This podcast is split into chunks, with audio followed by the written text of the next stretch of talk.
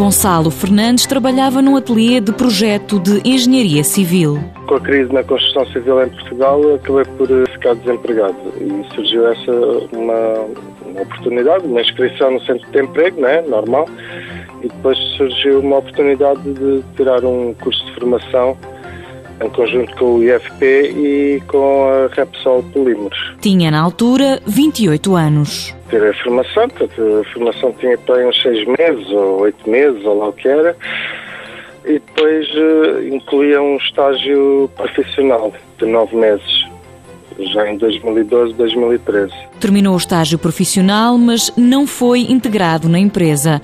A próxima oportunidade não tardaria em chegar.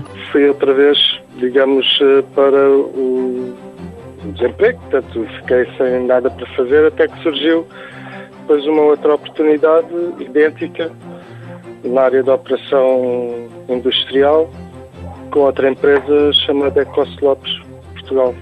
Que é onde está? aqui na região de Sines. Que é onde está agora. Exatamente.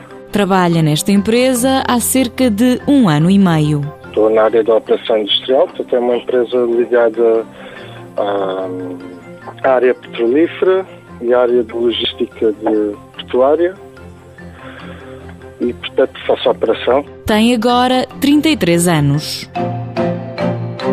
Mãos à obra. Com o apoio da União Europeia, Fundo Social Europeu, Programa Operacional Assistência Técnica.